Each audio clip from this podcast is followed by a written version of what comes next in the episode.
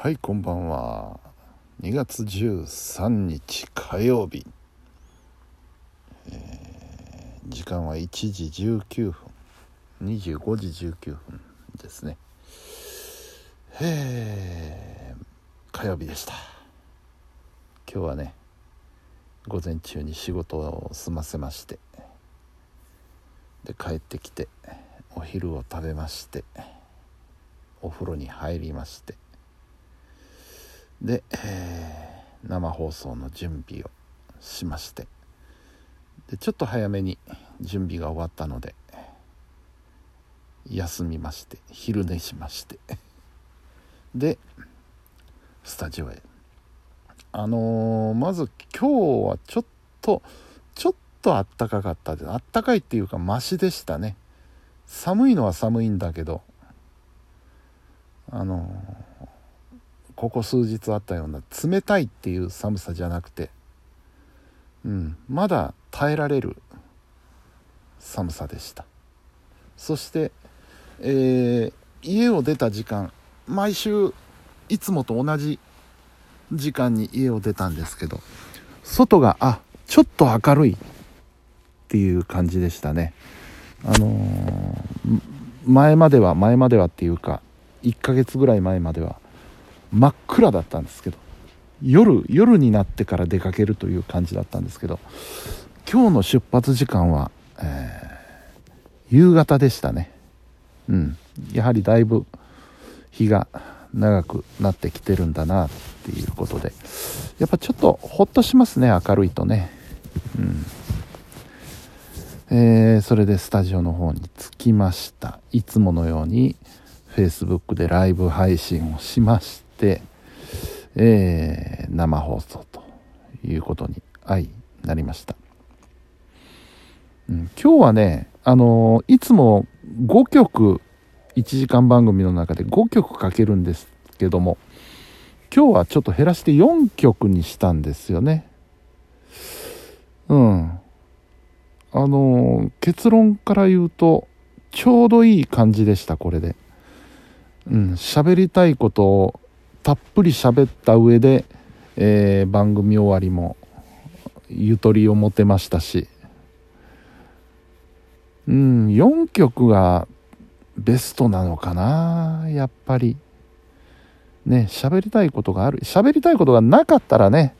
短かったりしたら5曲十分入るんですけどたっぷり喋った上で5曲かけるっていうのはやっぱり厳しいもんがあるので来週以降ちょっと4曲をベースに考えていこうかなと今思ってます。つまりどういうことになるかというとあのジュークボックスのコーナーをね毎回、えー同じアーティストで2曲かけたんですけどそれを1曲にするかですね。うん。どうでしょう。どうでしょう。あの当初のコンセプトはねできるだけたくさん曲をかける。同じアーティストのね曲複数かけるっていうとこにポイントを置いてたのでギリギリの妥協案で2曲だったんですけどねそれを1曲にするとなるとうんアーティストよりも曲の方があの主役になってくるのでどう持っていくかなっていうのがあるんですがあるいは2曲かけたい時は、えー何らかのコーナーを外すか。そういったところですね、うん、でも今日の4曲という配分は非常にバランスのいい配分であったと思います。ちょっと来週以降のね参考にしたいと思いますけれども、うん。えー今日はねプロレスのコーナーのネタにちょっと悩みましてね当初。何時事的なものをねできるだけ絡めたいと思うんですけどなんだろうなって、えー新日本でファンタスティカマニアが始まったなっていうのもありますし。ただルチャの話は前にたっぷりしましたんでね。またっていうのもあれだなと。あとはプロレス界のニュースで言うと、えースターダムが分裂するかっていう ニュースがありましたけどこれはちょっと暗いなと思って。暗いニュースを取り上げるのもなと思ったりして。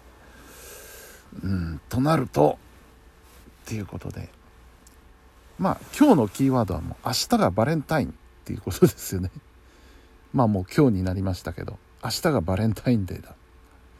バレンタインバレンタイン、うん、そういやジョニー・バレンタインっていう プロレスラーがいたなっていうところから 切り口を見いだしましてですね、えー、ジョニー・バレンタイン息子のグレッグ・バレンタインもプロレスラーだと。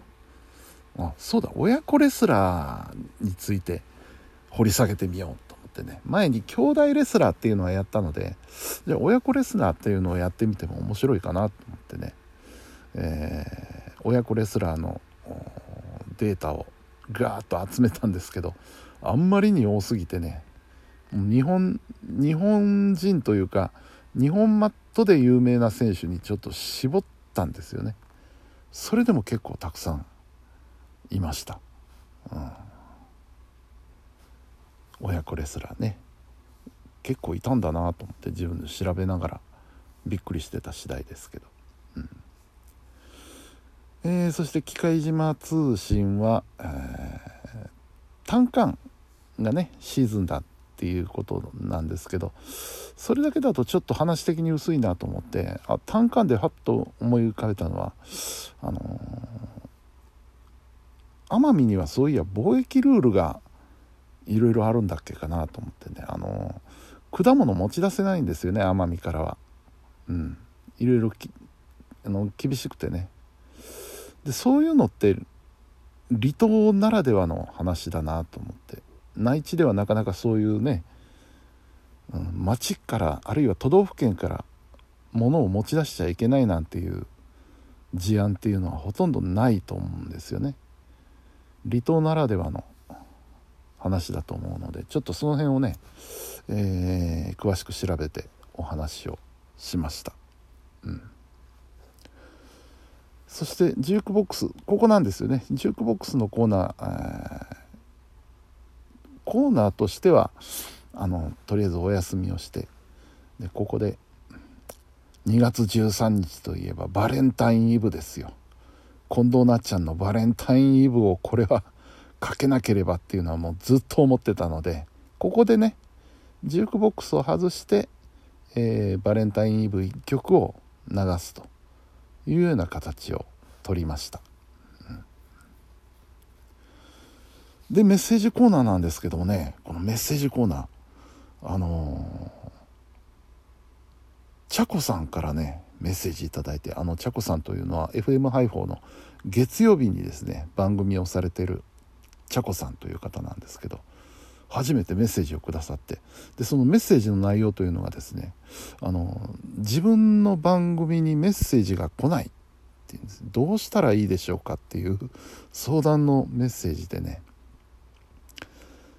でまあ各位僕の番組もそんなにたくさんではないですけどでも毎週送ってくださる方がいらっしゃってね。本当にありがたい話ではあるんですけれども、えー、まあそれでね、まあ、とりあえずアドバイスというとおこがましいですけどあの提案としてはその週ごとにね回ごとにメッセージテーマを設けてはどうでしょうかっていうことをお話ししたんです。ね僕もたまにやるんですけどそれ。うん。あのやっぱりリスナーの立場に立って考えるとねテーマがあると書きやすいんですよねメッセージが。うん、あのメッセージを考えるヒントになるのでそういうのをやってみてはいかがでしょうかっていうお話をちょっとしたんですけれども。うんまあねそのメッセージ頂いてあの自分がねラジオを始めた時のことを思い出してうんやっぱり最初はねどうやったら面白い番組作れるだろうかどうやったらメッセージくれるような番組になるだろうか喜ばれるだろうかっていうことを一生懸命考えたんですけど考えて考えた結果あの誰が聞いても面白いと思えるような番組を作れる力にお前ないだろうと。僕にはね。そんな力お前ないだろう。だったらもうただひたすら自分の好きなこと自分の喋りたいことを喋るしかないんじゃないのっていう結論に至って今に至るわけなんですよ。あの番組になるわけなんですよね。うん。でちゃこさんの番組っていうのはね僕もよく聞いてるんですけど実は。もう可愛らしくてね声が。お声がまず可愛らしい。でそのお声でほんわかした雰囲気のね番組なのでねあの何て言うんでしょう番組のカラーとしては非常に個性的であの貴重な番組だと僕は思ってるんですよね。うん、だからもっとたくさんの人にね聞いてもらえる番組だと思いますし聞いてもらいたいなと思うし、うん、とりあえずまあこういうことがありましたんで来週 ちょっとメッセージをね僕の方からも送ってみようかなと思います。はい、そして、えー、ハイパータイムが終わりまして、えー、田辺秀幸と喋りたい。今日は田辺さんがね、えー、スタジオに来られました。でスタジオに来られたっていうのは奈良に予定があったからではなくてあの実は、え終了するんですよね。あの田辺秀幸と喋りたい。今月いっぱいで。でそのお知らせをするためにスタジオに来ましたと。いうことだったんですよね。うん。まあ、非常に残念なんですけどまあ一旦ということなのでねおそらくまた仕切り直していつの日か再開すると思うので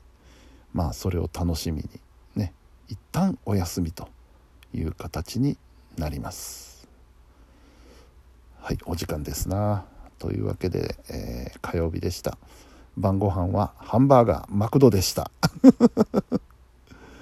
はいというわけで本日も皆さんお疲れ様でした。それではおやすみなさい。